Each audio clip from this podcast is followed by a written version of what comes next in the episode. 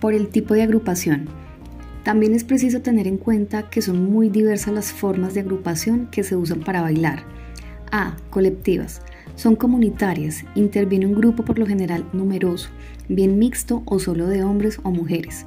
Ejemplos, los negritos del litoral pacífico, el fandango del litoral atlántico, el abosado del Chocó. B. Por grupos. Los bailarines actúan en grupos comúnmente de tres o más, que se conservan durante el baile o se hacen y se deshacen periódicamente.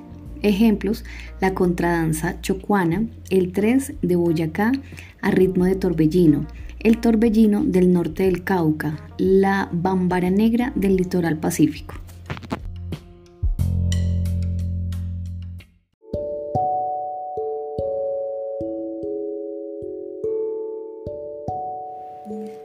Por parejas.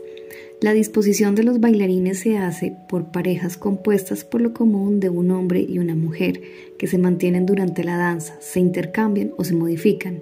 Ejemplos, el joropo, la polca del litoral pacífico, la cumbia, la guabina.